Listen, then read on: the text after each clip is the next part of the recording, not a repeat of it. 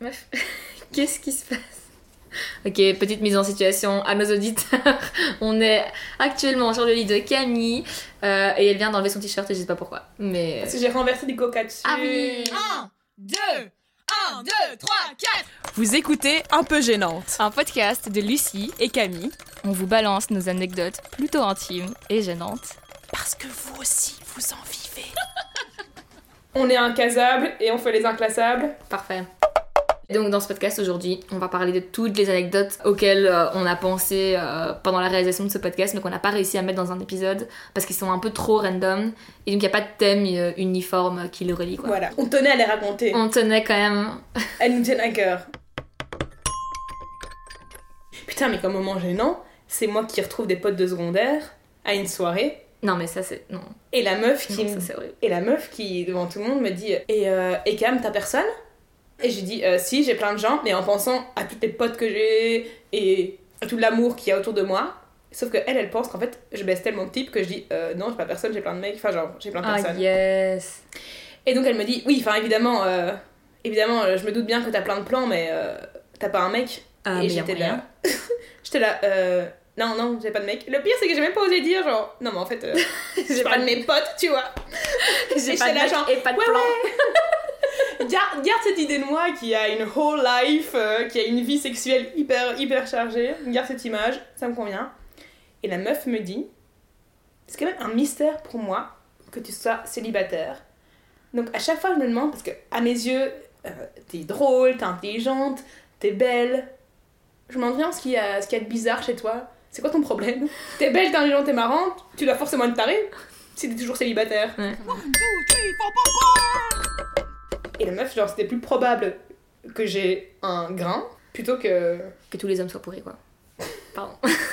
ça, ça venait du cœur. Ah, on va plus écouter notre podcast si on dit ça. Vous pouvez tourner la page. Le contexte, c'est j'ai 15 ans et avec ma pote Alice, on prévoit des vacances. Et elle, tous les ans, elle va, euh, elle est néerlandophone, donc tous les ans, elle va faire un stage pendant une semaine de musique. Et j'étais là, trop bien, je vais aller faire de la musique avec ma pote Alice dans un truc néerlandais. Donc déjà, première erreur, je parle pas néerlandais. Et, je- et vraiment, je suis arrivée à ce stage, premier jour, où je vois qu'en fait, tout est écrit en néerlandais. Tout le monde parle néerlandais. Mais non seulement j'en parle néerlandais, mais c'est qu'ils parlent pas français. Donc c'était déjà pas chouette. Et euh, il faut aussi savoir qu'à l'époque, je faisais de la harpe. Et donc c'était euh, un chouette instrument et tout ça, mais c'est déjà énorme. Donc il a déjà fallu le transporter dans la voiture de ma mère. C'était déjà un méga caca. Mais en plus, euh, ça faisait genre un an ou deux que je faisais de la harpe. Et j'avais directement commencé des cours avec une prof, mais je faisais pas de solfège, donc je savais pas jouer, genre les, Les partitions. les partitions, genre le double, noir, croche, je sais pas quoi, je sais pas ce que ça veut dire. Et euh, la moitié de ce camp, donc la moitié de tes journées, c'est tu, tu fais des cours euh, de musique, de l'instrument que t'as ramené. Donc sur 100 gosses, j'étais la seule gonze à avoir ramené une harpe. Donc il faut quand même imaginer d'être en cours toutes les matinées pendant une semaine avec une prof alone, en tête à tête, qui parle pas français, qui essaye de m'apprendre de la harpe que je ne sais pas jouer. Donc ce camp a culminé de malaise quand à la fin de la semaine, les, les gens de la colo, je sais pas comment on appelle ça, bref, organisent un speed dating euh, hyper hétéro où t'as genre une petite ligne avec des meufs, une ligne avec des mecs, on est tous sur des chaises en vis-à-vis et toutes les 5 minutes, il y a un petit bip et genre tu dois changer de, changer de mec à qui parler. Ouais, ça aurait pu être sympa, sauf que je parlais pas la langue, quoi. Et du coup, genre, je me tapais 5 minutes de blanc avec chaque mec qui passait, et j'étais là. Enfin, le seul truc que je savais dire, c'est mes Lievelingskleur is groen. Du coup, on se regarde dans le blanc des yeux pendant 5 minutes avec tous les mecs qui passent, et à la fin, je savais même plus, je suis là, non mais t'inquiète, euh, on peut attendre les 5 minutes en se regardant, on n'est pas obligé de se parler. Enfin, le lendemain, il y a tous les parents qui se ramènent, et on fait un méga spectacle. Et le spectacle, c'est un concert où on va jouer la musique de Frosty the Snowman.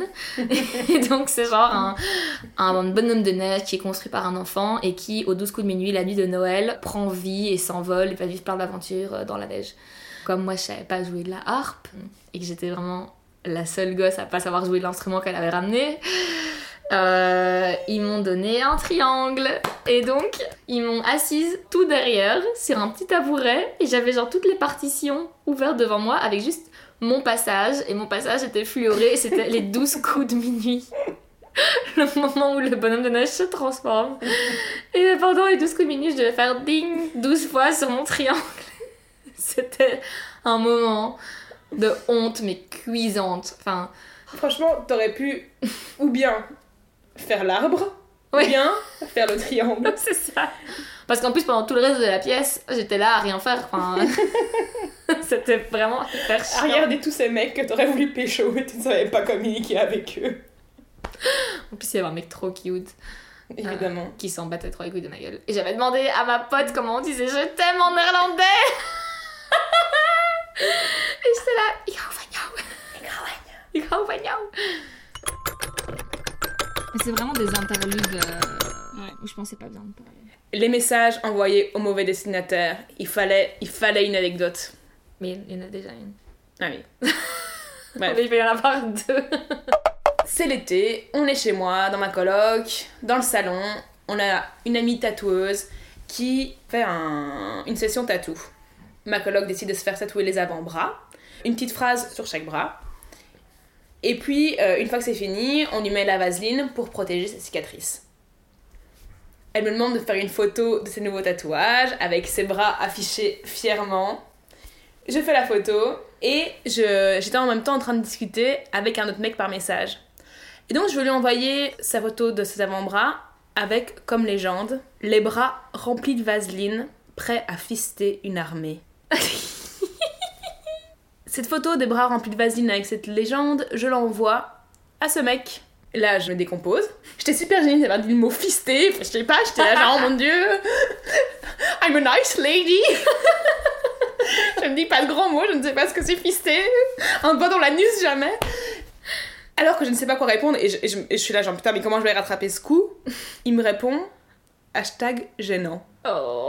Donc là j'essaie de lui dire non mais c'était pas pour toi ce message, c'était pour une pote, le prends pas personnellement. Et puis après euh, on en a plus reparlé.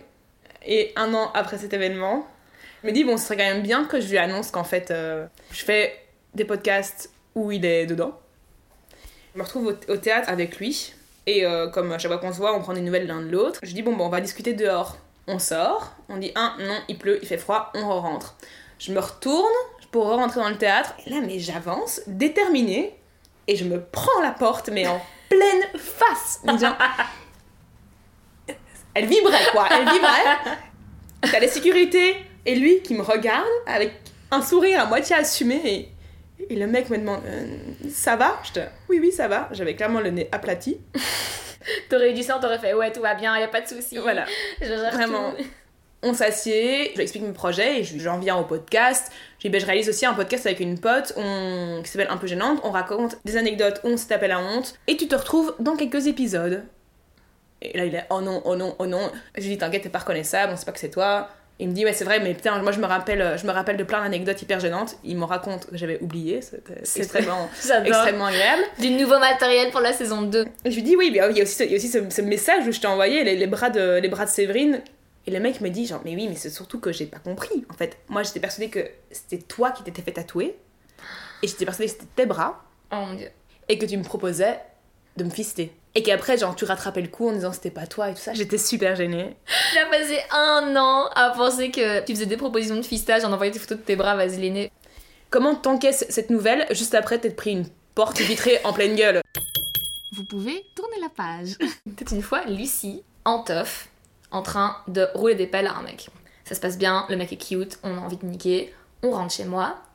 Et en montant mes escaliers pour aller à mon appart, je me retourne à un moment parce qu'il y a eu un bruit ou je sais pas quoi. Et je dévale sur le cul, genre 10 volets de marche. Mais genre, mais vraiment de nulle part, tu vois. Genre, le mec me regardait, genre, mais qu'est-ce qui se passe? J'adore. Le mec est euh, en train de mater ton cul. Ouais, ok. J'ai vraiment, genre, dévalé le truc et mon bras a pris hyper cher parce qu'il est un peu resté en haut des escaliers, tu vois. Et genre, en train de traîner derrière moi.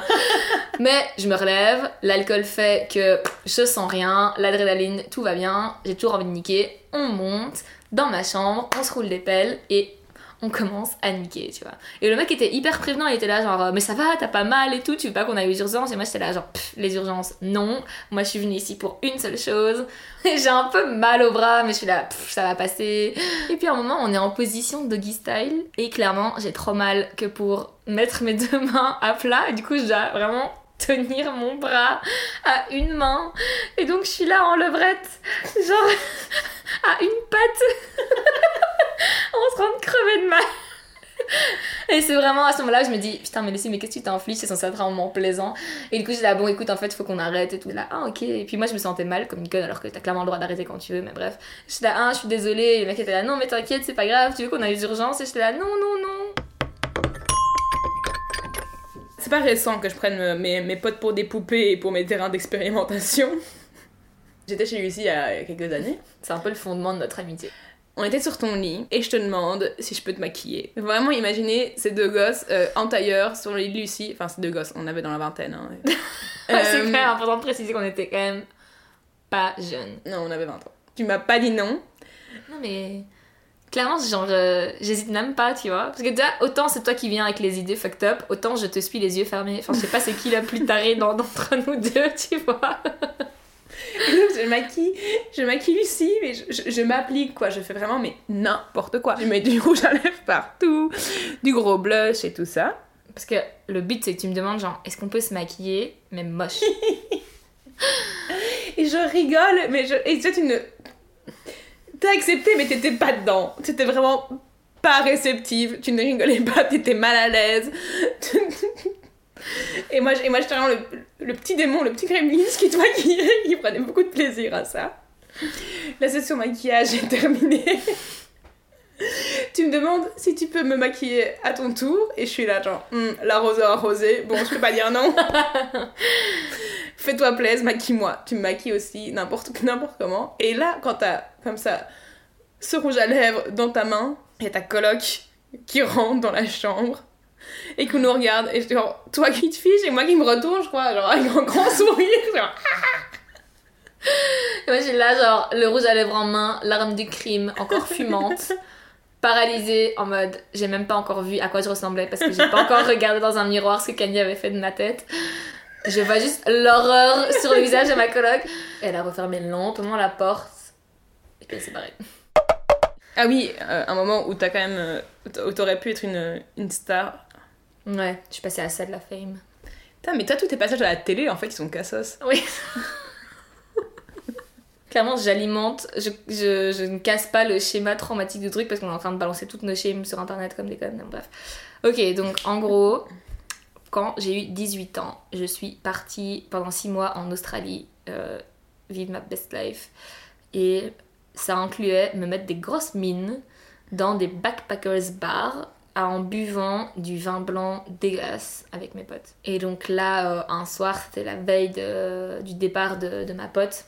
Euh, on décide de faire la méga teuf. On s'achète euh, deux bouteilles de vin blanc où on fait un affond à deux en genre 30 minutes de deux bouteilles. Enfin, c'était pas ouf. Et on est flingués. Après ça, on était dans son hostel, on descend dans le bar de l'hostel, danser notre vie. Il y a des gens qui nous offrent des shots, mais ça c'est elle qui me l'a raconté parce qu'en vrai je me le rappelle plus. Et euh, il s'est avéré que j'ai fait un méga coma éthylique. Donc je suis sortie de ce bar, j'ai commencé à vomir ma vie sur le trottoir. Ma pote était là genre oh mon dieu, elle m'a dit qu'elle elle soulevait mes paupières et qu'elle voyait mon œil tout blanc. elle a appelé une ambulance, on est monté dans l'ambulance, mais tout ça je me rappelle pas. hein. L'abus d'alcool est dangereux.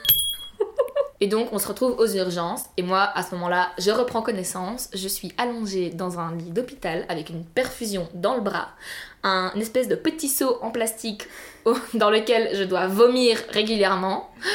Hum, Et ma pote à côté qui est là, ça va et tout, suis là, et puis je me rendors, enfin bref, je suis vraiment pas bien.